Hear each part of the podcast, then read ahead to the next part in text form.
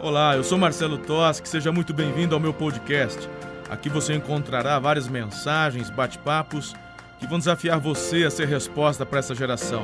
Prepare o seu café, acomode-se e deixe o Espírito Santo falar com você. Muito bem, por gentileza, abra sua Bíblia no livro do profeta Zacarias, capítulo 1, profeta Zacarias, capítulo 1. Amado Espírito Santo, nos traga revelação, palavra de conhecimento, palavra profética e nos conduza nestes instantes. Move nossos corações em direção ao quebrantamento, ao arrependimento, para mais próximo do Pai. É a oração que eu faço com fé, em nome de Cristo. Aleluia. Livro do profeta Zacarias. Vamos à palavra de Deus. Se você quiser dar um tema, um título para a meditação de hoje, você pode colocar arrependimento ou quebrantamento. O contexto é o pós-exílio. Muitas vezes eu trago meditações e apontamentos de homens de Deus, profetas de Deus que ministraram ao povo antes do exílio ou durante o exílio.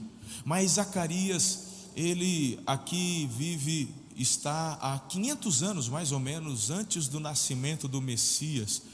Talvez por isso ele seja conhecido como um dos profetas ou um dos livros mais messiânicos do Antigo Testamento, tendo várias alusões com relação à vinda do Messias que se aproximava, preparando o coração do povo de Deus para a vinda do Messias. Nos primeiros capítulos, imagine você, talvez, algumas pessoas quando falamos pós-exílio, algumas pessoas possam pensar em vitória. Bom, de certa forma, o é. Mas este pós-exílio não se deu por um libertador ou, para, ou pela vitória de uma guerra. E aí, meu irmão, quando você está preso e, e, e você é liberto, você volta celebrando como lá na França tem o Arco do Triunfo, né, irmão? Onde os imperadores, onde os líderes, quando retornavam de suas guerras, de suas vitórias, era lá que o povo recebia, onde os reis capturados eram apresentados, humilhados diante de todo o povo. Ali era o arco do triunfo. Talvez alguns de vocês, quando pensam em pós-exílio, possam achar que o povo estava celebrando, mas não havia motivo assim é, tão grande de júbilo, de celebração dentro do coração deles. Eles foram assim liberados. Voltem. É claro que tem a mão de Deus, o agir de Deus, o propósito de Deus, o tempo de Deus, mas a questão é que o povo estava meio que cabisbaixo. Eles retornam para Jerusalém, mas eles estão sem gana, sem vontade. E um dos propósitos de Zacarias aqui é justamente animar o coração do povo, inclusive para a reconstrução do templo, que havia sido destruído. O templo apontava para essa unidade do povo, principalmente no que diz respeito à adoração a Deus. Existem muitas visões aqui de Zacarias, mas nós não vamos entrar hoje no mérito da questão destas visões. Quando eu olho para o início do livro, automaticamente eu fui levado a pensar em cada um de nós na geração, no momento que estamos vivendo hoje.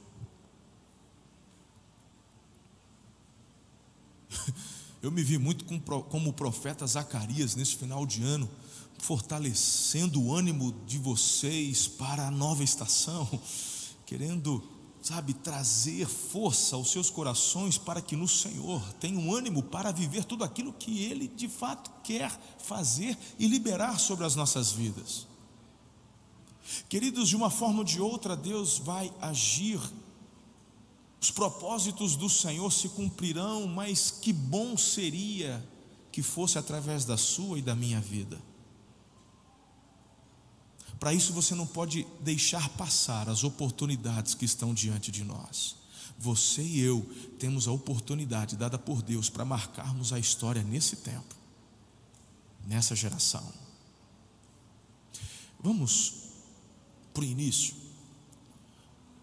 Começa assim o livro de Zacarias. No oitavo mês do segundo ano do reinado de Dario, a palavra do Senhor veio ao profeta Zacarias, filho de Berequias e neto de Ido.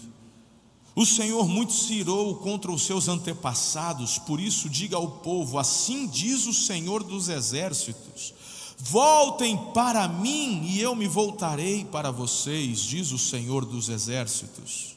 Não sejam como seus antepassados, aos quais os antigos profetas clamaram ou proclamaram: Assim diz o Senhor dos exércitos: deixem seus caminhos e as suas más obras. Mas eles não me ouviram nem me deram atenção, declara o Senhor.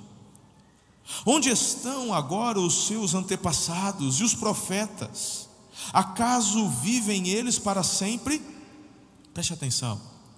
Mas as minhas palavras e os meus decretos que ordenei aos meus servos, os profetas, alcançaram os seus antepassados e os levaram a converter-se e a dizer: O Senhor dos exércitos fez conosco o que os nossos caminhos e práticas mereciam, conforme prometeu. Eu vejo Deus chamando a atenção do povo para um novo tempo. Então imagine você retornando para sua terra, mas uma terra devastada, o templo destruído, as casas assoladas. É tempo de reconstrução, é tempo de começar do zero. E aí você diz assim: eu não tenho força para nada. O que está dando aí no campo? Deixa eu sobreviver.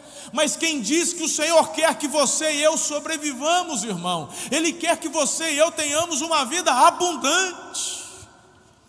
Ter visão de sobrevivência, ir contrário ao que Deus deseja para cada um de nós. Foi Deus quem colocou no teu coração e no meu o desejo de avançar, crescer, prosperar. Mas um povo desanimado, um povo sem perspectiva de futuro, ele fica paralisado, ele não avança. Não poderia haver uma palavra mais propícia para o, o início dos nossos trabalhos de avanço, nossos trabalhos apostólicos, nossos trabalhos evangelísticos em 2021 do que este.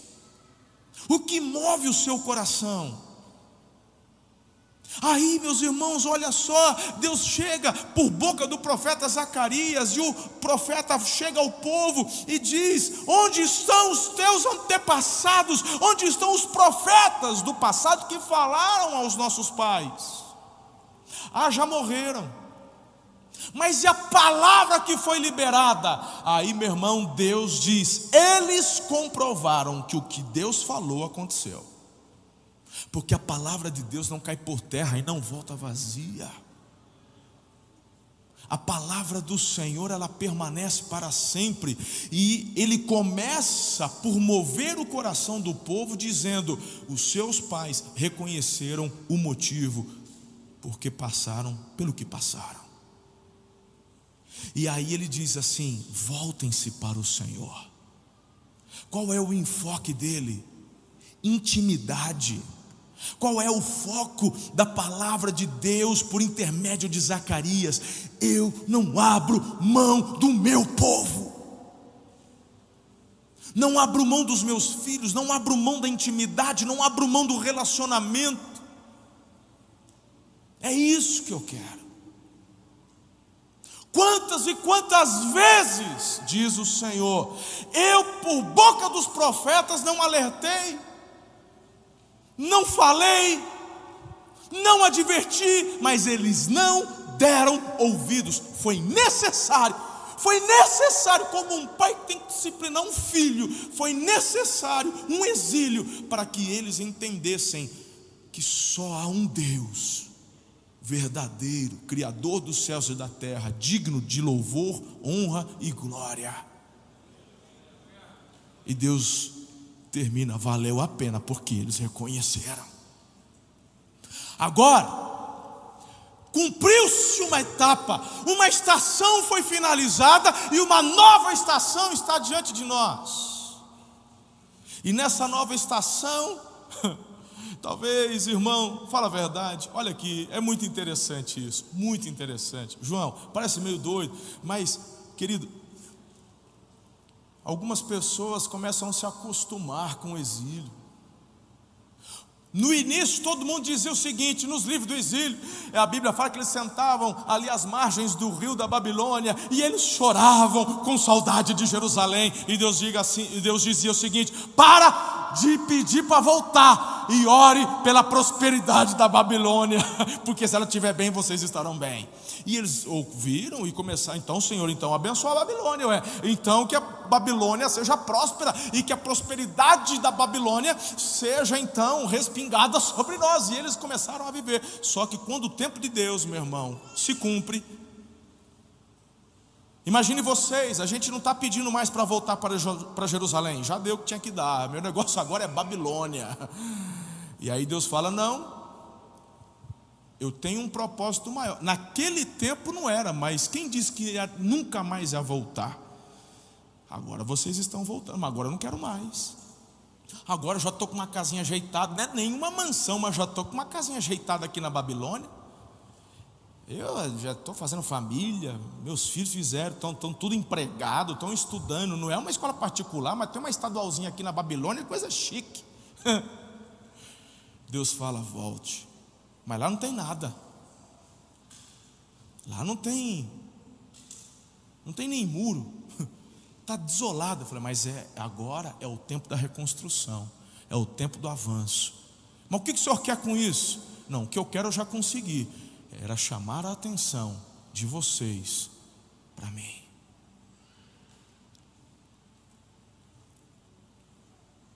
Voltem-se para mim, diz o Senhor. Essa palavra é muito forte. Voltem, versículo 3: Voltem para mim e eu me voltarei para vocês. Mas como é que vamos reconstruir? Como vamos vencer o Covid? Como é que vamos superar a corrupção? E estes governantes, e estes políticos, quanto mais a gente ora, mais assombração aparece. Deus está dizendo: voltem-se para mim, e eu me voltarei para vocês. Como é que eu posso ter ânimo? Eu não consigo enxergar. O pastor fica dizendo essas coisas de que vai ser demais. Eu não consigo ver. Eu só, para falar a verdade, eu tenho que tomar cuidado para não pecar quando o pastor todo animadinho sobe no púlpito e começa a falar da bênção que o melhor de Deus vai acontecer. Olha, dentro de mim fica uma vozinha dizendo: esse pastor fica com lorota aí só para não perder os membros.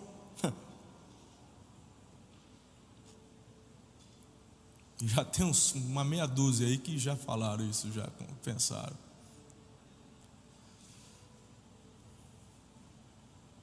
Como é que pode dar certo 2021? Deus diz: voltem-se para mim e eu me voltarei para vocês.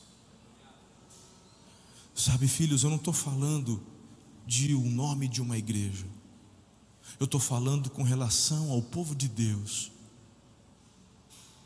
os discípulos de Jesus ao redor da terra. Talvez alguns possam dizer: a igreja nunca avançou tanto como tem avançado. Eu digo amém, é verdade. Mas também eu tenho percebido uma igreja em si mesmada, uma igreja preocupada apenas consigo mesma. Se tem um assunto que foi pauta das conversas de nós pastores, nas reuniões que eu tive com vários deles, grandes líderes do Brasil e do mundo, foi um tempo de repensar a igreja. Projetos que estávamos desenvolvendo, achando que era algo muito bom para a igreja, tivemos uma convicção: chega, não é tempo mais disso. Houve uma mudança forte. Dentro dos nossos corações com relação a um direcionamento do Espírito no que diz respeito à verdadeira adoração.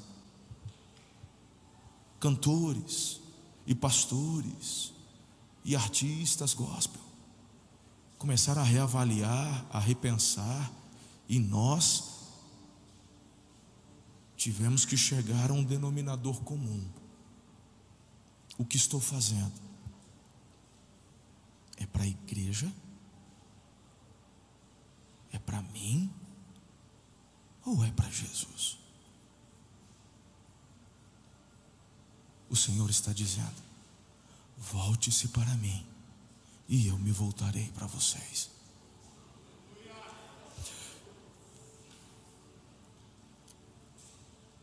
Mas o enfoque do que Deus falou comigo está no capítulo 3.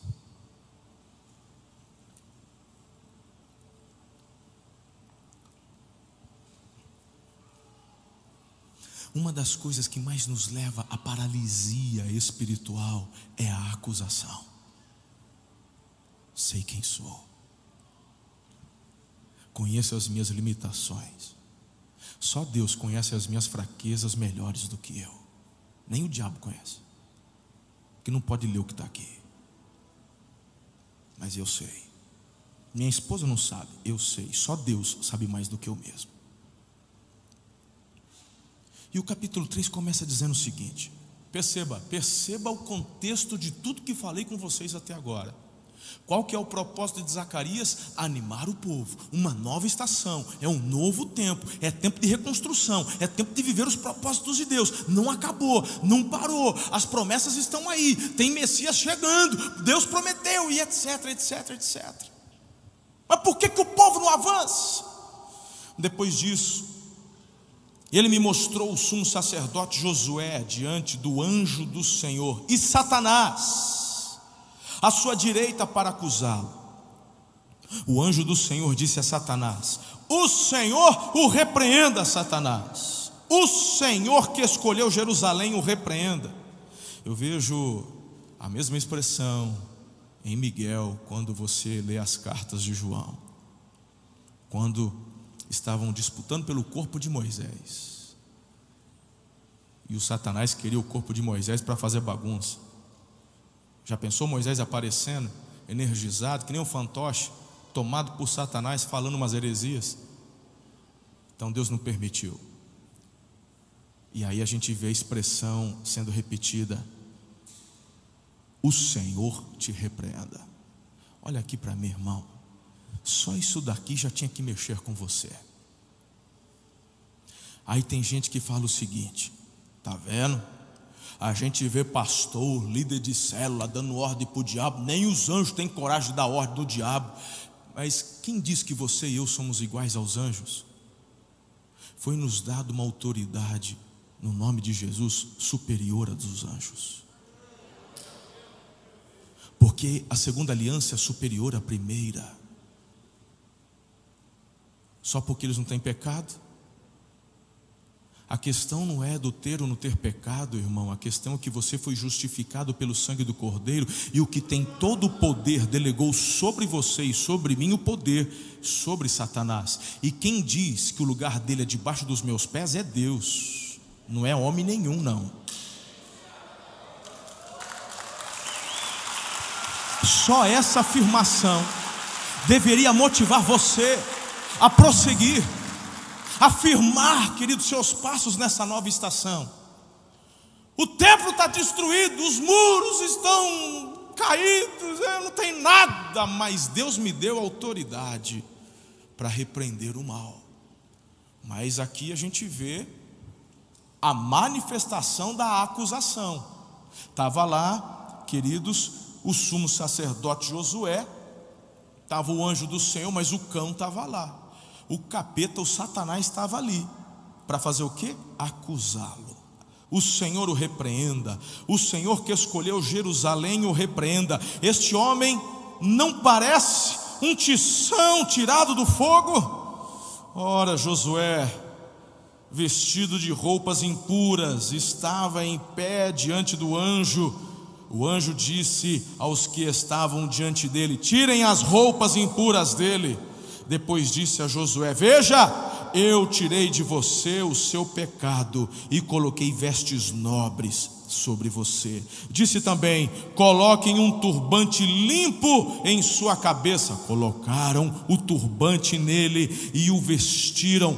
Enquanto o anjo do Senhor observava, o anjo do Senhor exortou Josué, dizendo: Assim diz o Senhor dos exércitos. Preste atenção, que a chave está aqui. Se você andar nos meus caminhos e obedecer os meus preceitos, você governará a minha casa e também estará encarregado das minhas cortes. E eu lhe darei um lugar entre estes que estão aqui. Ouçam bem, sumo sacerdote Josué e seus companheiros sentados diante de você homens que simbolizam coisas que virão. Trarei o meu servo, o renovo, Vejam a pedra que coloquei na frente de Josué, ela tem sete pares de olhos, e eu gravarei nela uma inscrição, declara o Senhor dos Exércitos, e removerei o pecado desta terra num único dia. Eu falei que esse livro é messiânico. Deus está dizendo: eu tenho um propósito, eu não vou parar. Eu estou dando a oportunidade para você fazer parte disso. Motivos para você desanimar? Ah, irmão, todo mundo tem. Você tem, eu também tenho. Temos. Humanamente, humanamente falando, espiritualmente, não, mas humanamente falando, em nossa frágil natureza humana, ah, irmão, desanimamos. Não é? É decreto do governador, é decreto não sei o que, é escolha do presidente, eu não sei o que, meu irmão, mas cada dia aparece um trem e a gente fica desanimadinho. Mas Deus está dizendo: volte-se para mim, eu me voltarei para vocês. Eu tenho um plano, eu tenho um propósito. No caso do povo de Israel aqui, queridos, Deus queria restaurar a nação, fortalecer a nação. Para quê? Para que se cumprisse a vinda do Messias, que de fato veio. Jesus veio, morreu, ressuscitou e uma nova missão nos foi dada: ide por todo mundo, pregai o evangelho a toda criatura. Ensine essas pessoas aquilo que vocês aprenderam da minha palavra. Batize-os em nome do Pai, do Filho e do Espírito Santo. Eis que estarei convosco todos os dias, até a consumação dos séculos. Ah, mas 2020 foi difícil. Mas voltem-se para mim e eu me voltarei para vocês. Ah, mas 21 a gente está sem perspectiva. O Dória está subindo tudo quanto é imposto. Está difícil. Ah, porque essa vacina aí eu não confio. E não sei o que. Voltem-se para mim e eu me voltarei para vocês. Olhem para o passado e veja como que por boca dos meus homens e mulheres de Deus declarei a minha vontade. Eles reconheceram que a minha palavra não caiu por terra. Hoje voltem-se para mim, me voltarei para vocês. Assim como eles cumpriram os propósitos do Senhor naquele tempo, foram bem-sucedidos, você e eu vamos cumprir tudo que o Pai tem determinado para nós. Nos é dado em 21 uma nova estação, uma nova oportunidade de irmos além de onde chegamos em 2020. E chegaremos além, avançaremos. Qual é a chave? Nos voltarmos para o Senhor.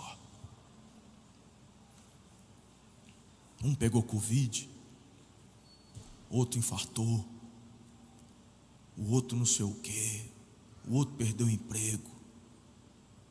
Ebenezer. Começo meu 21 na pegada, me voltando para o Senhor. Qual é a chave? Qual é a chave, irmão? Deixa eu te dizer. Eu disse que o pulo do gato estava ali no capítulo 3. Por que, que Satanás está ali para acusar o sumo sacerdote Josué, pastor Eliezer? Porque as vestes dele eram impuras. Qual que é a nossa primeira reação? Miserável. Deve ter traído a mulher. Será que ele era casado? Sumo sacerdote? É, nada, acho que ele roubou. Sem vergonha. Essa é a nossa primeira reação. É a reação do ser humano, é ou não é? E a do capeta? Apontar o dedo, acusar. Você não vale nada, você não presta, você não consegue, você não vai avançar, você não consegue multiplicar. Você vai falar de Jesus? Para quem? Vão rir de você, você não vale nada. Tua palavra não vale a nota de três reais que não existe. Mas irmão, o anjo do Senhor não acusa defende.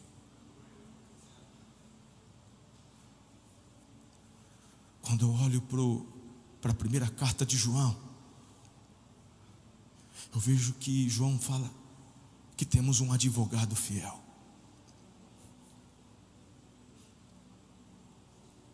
Um advogado.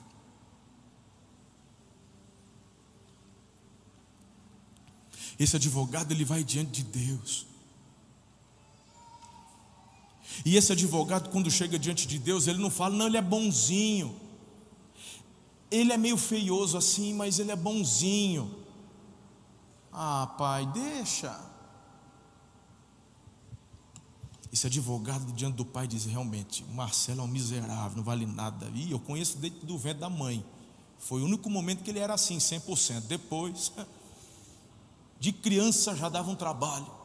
Adolescente, então, hum, se não fosse o Espírito Santo, Pai. Virou pastor, até mais ou menos, obedece. Tem um jeito que ele derrapa. Mas e aí, filho? E aí que eu já mandei tirar as vestes sujas dele e já mandei trazer, veste, trazer vestes limpas. Porque eu paguei o preço do pecado dele. Eu morri por ele. Só tem uma forma, querido, de você não ficar parado em 21. Quando Deus diz: volte-se para mim, voltem-se para mim. Não fica paralisado por causa do acusador. Deus não é aquele que acusa, Deus é aquele que sabe. Então, diante dele, eu não apresento minhas desculpas, apresento o meu quebrantamento e o meu arrependimento.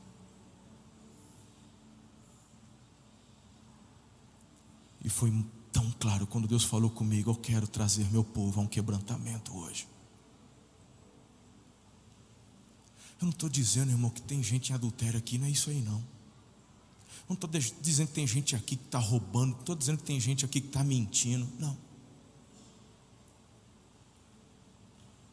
A hora que eu estava ali do lado, me veio aquela canção: Quem já pisou no Santo dos Santos em outro lugar não consegue viver.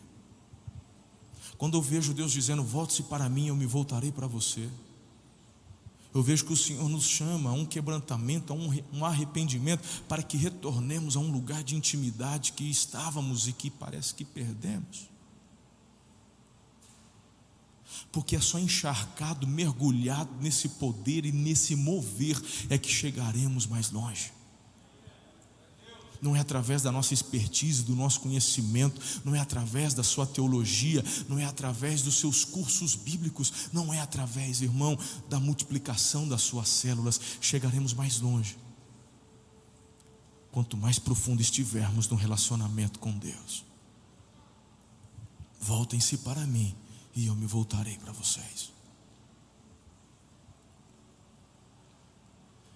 E eu gostaria de orar, porque era esse o recado que eu tinha para dar.